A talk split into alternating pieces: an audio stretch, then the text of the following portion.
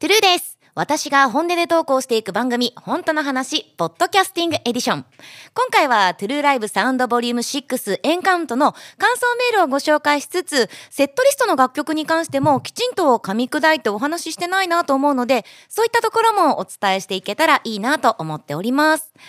さあ、感想メールをご紹介する前に、まず、ツイッターでも少し質問をいただいたので、声出し OK を想定したセットリストだったかどうか、これに関して少しだけお答えしていこうかなと思うんですけど、今回、声出しができるかできないに関しては、すごくね、もう、紆余曲折、本当にありました。で、セットリストっていうのは、いつも私が自分で考えているんですが、まあ、今回に関しては、会場の事情とか、まあ、他にも様々な要因があって、こう、リハが始まる直前まで、本当に声出しライブが可能かどうかっていうのを確定できずにいました。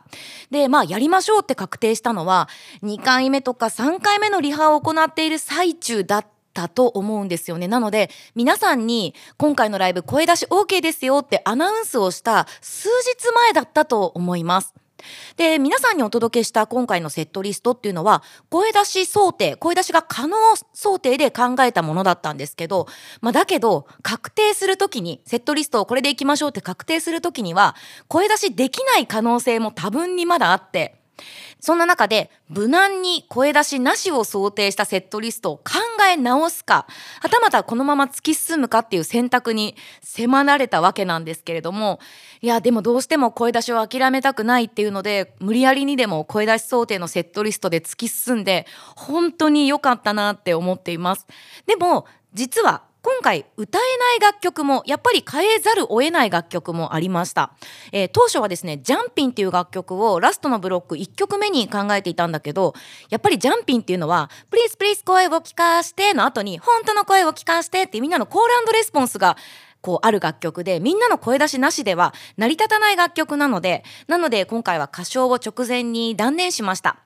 なので6月2日の中野サンプラザのワンマンライブでもう一回 Jumpin' リベンジしたいなーなんて思っています。え皆さんも他にもねこんな歌聞きたいよとか歌ってねっていうリクエストがあればえ送っていただきたいなと思います。あの9周年のお祝いの YouTube ライブを先日行ったんですけどその時にも同じように聞きたい曲ありますかなんて質問を投げかけたら結構マニアックな曲名が飛び交っていたりしたんですけどまあ皆さんのお好きな楽曲だったりとか聞きたい楽曲を1曲でも多く歌えたらいいなと思っているのでご意見参考にしたいです。お待ちしております。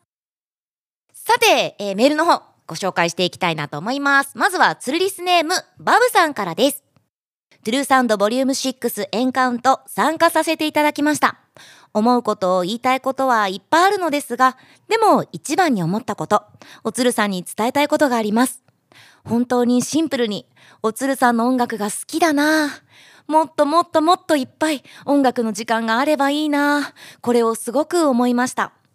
おつるさんの音楽への思い音楽の持つ力に触れて同じ時間を過ごせている今が本当に幸せです。次は中野サンプラザ。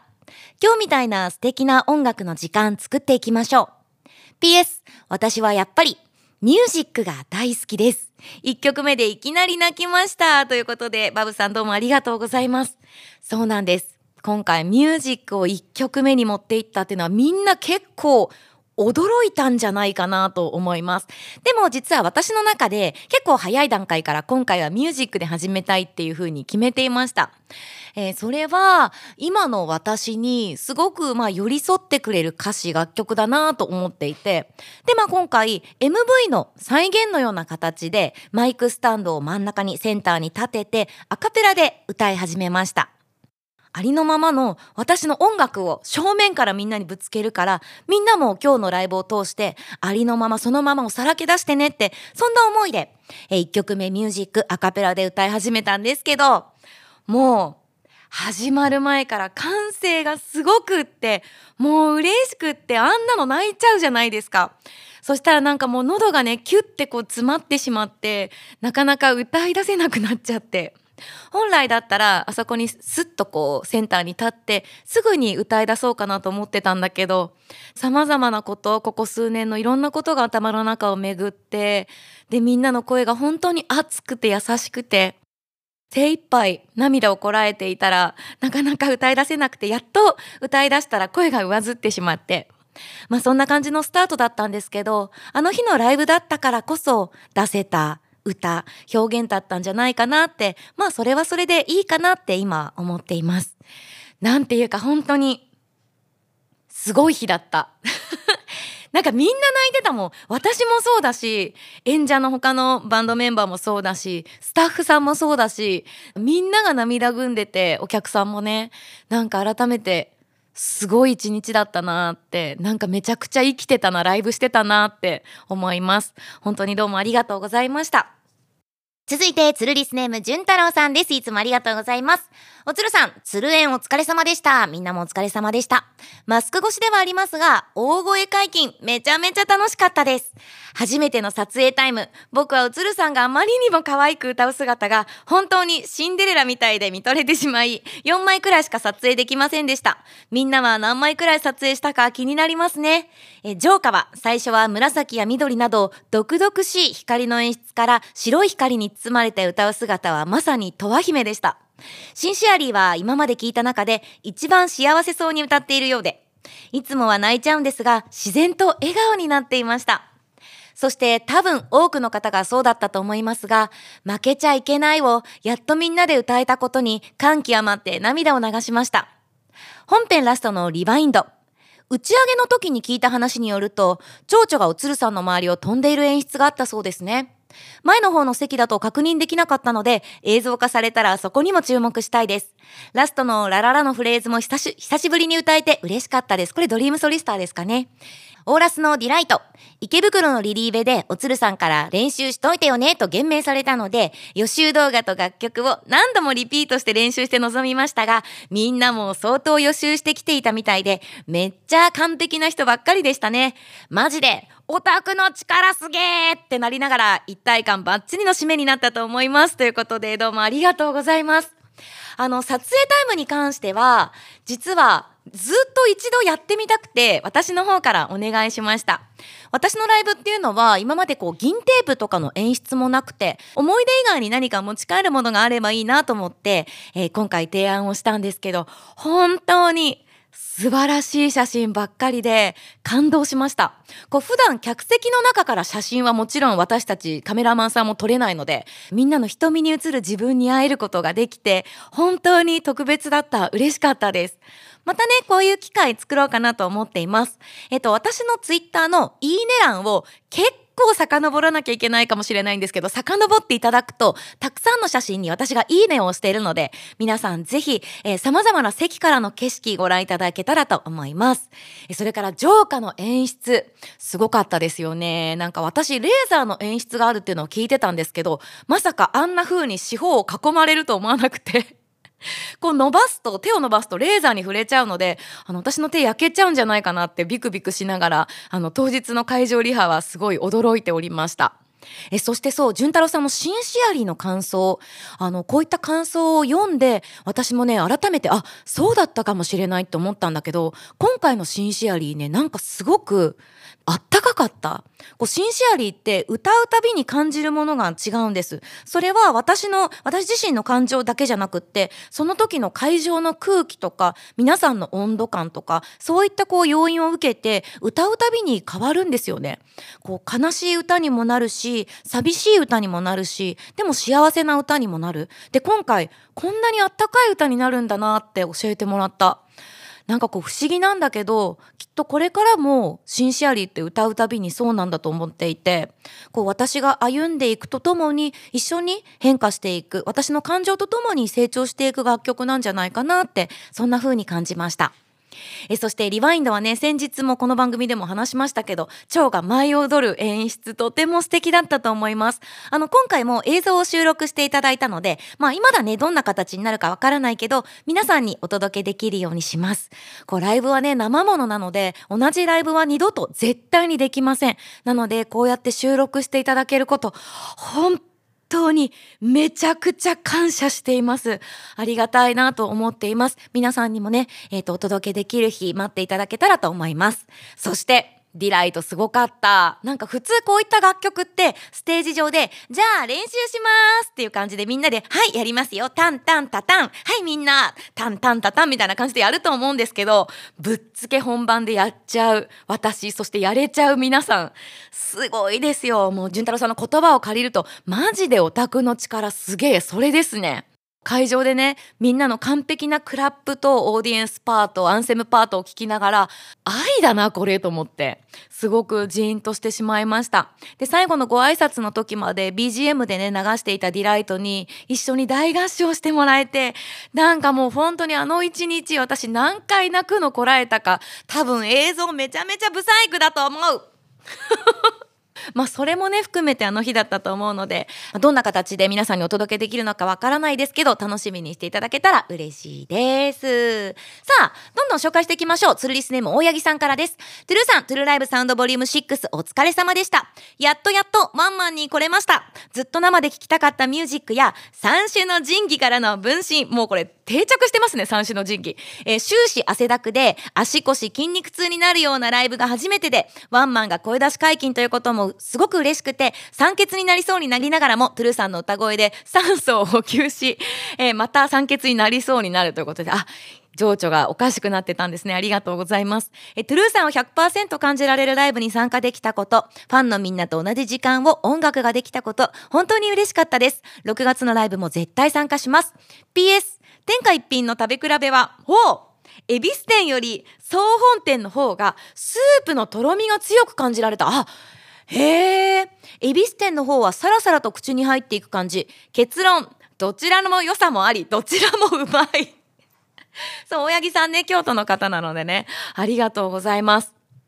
えー、三種の神器定着してきましたね。いやでも、ここまで完璧な三種の神器を繰り広げたのは初めてなんじゃないかなと思います。兄様でも、あの時は飛竜の騎士とディバインスペルがちょっと省略した楽曲サイズになっていたので完璧な形の三種の神器をお届けできて本当に良かったと思います。え実はですね狙って 皆さんに喜んでいただきたくて狙ってこの瀬取りにしました。いやでも歌いながらこう曲の持つ力だけでこんなに強い破壊力のあるこう楽曲に成長していくんだなって我ながらあのすごいなと思いました。これっていうのはまあ私は歌詞を書いたりしてますけれども私の力だけじゃなくてまずは楽曲を作ってくださった作家さんの力とかアレンジャーの力とかそしてこの曲をね何度も何度も聴いて成長させてくれた皆さんの力だと思っています。本当にどうもありがとうございます。でまたねそう感動すると同時にこうでもこの3曲っていうのは全て初期の頃の楽曲だったりするのでこう新三種の神器今の私だから作れる三種の神器も今後生み出していかなきゃいけないななんて思いました。最近さなんか私バラードを歌うお姉さんみたいなしっとりお姉さんみたいになってません？もう一回ね、えー、新たな三種の神器生み出していけたらいいかななんて思っております。これは、これでもネタバレしていいのかな？三種の神器すごく疲れませんか？って本当皆さんに言われるんです。で、確かにバンドはすっごい大変だと思うんです。この3曲。ユニゾニア、飛竜の騎士、ディバインスペル、分身、アナザーコロニー。これバンド本当にしんどかったと思うんですけど、実は私あんまり疲れないんですよね。で特にユニゾニア飛竜の騎士ディバインスペルの中でも飛竜の騎士ディバインスペルはずっとシャウトなんです。シャウトっていうのはあの、まあ、頭で言うみんなで分かりやすいと脳天部分っていうんですかねおでこのもっと先の部分に当て続けるだけなので実は全然疲れないんです。すいません むしろあのね今回のセットリストですごく大変だな疲れるなって思うのは Soundscape とか、まあ、今回はちょっとバラードで Soundscape をお届けしたんですけど DREAM SOLISTER、Soundscape とかは、えっと、ずっと歌い続けてこう間髪入れずに歌い続けなきゃいけないのとあと終始明るく楽しくっていうのは結構腹筋疲れるんですよね。あとは実は Another colony とか今回歌ってないんですけど Storyteller とかはキー設定を下げていてこの飛竜の騎士とか Divine Spell の頃より。キー設定を下げるとボトムがしっかりしてないといけないのですごく腹筋疲れるんです。なのでまあこうネタバレしていいのか分かんないけどキンキンキンキン上にシャウトして当ててる曲っていうのは全く疲れないし全く喉もはい疲弊しないという。いやでもでもですよ。みんなはもう存分に疲れていただいて地平道入って 楽しんでいただけたらと思います。でもこれもねリリースした頃は実はもう一曲歌うとすごいヘトヘトになっててやっぱ歌い続けて練習し続けた結果かななんて自分でも思っています。はいもう一通ご紹介しましょうかね。ツルリスネーム、ゆきみちさん。え、トゥルーさん、開幕からアンコールまで楽しくて仕方がないライブお疲れ様でした。嬉しい。サンドリオンからパズルの流れは、コロナにかかってしまった時、ホテル療養をしていた私を元気づけてくれた楽曲たちです。はあ、そっか。まさかライブで聴けるとは思わなくて、一曲限り写真撮影 OK のサプライズも含めて、どうしたらいいの？と嬉しい気持ちで破裂しそうでした。写真はブレにブレていましたが、ぶっ壊れた情緒を表現した力作です。大事な思い出の写真となりました。おつるさんありがとうございました。ということで。いやー、こちらこそゆきみちさんどうもありがとうございます。そっかやっぱでも今回思ったのってこう一曲一曲にそれぞれの、まあ、応援してくださる方それぞれの思いが込められてるんだなってすごく思いました。シングル曲じゃなくてこういったアルバム曲とかって特にそうなんじゃないかな。なんかこう曲名を言った時とかイントロの流れた時の皆さんの「あー」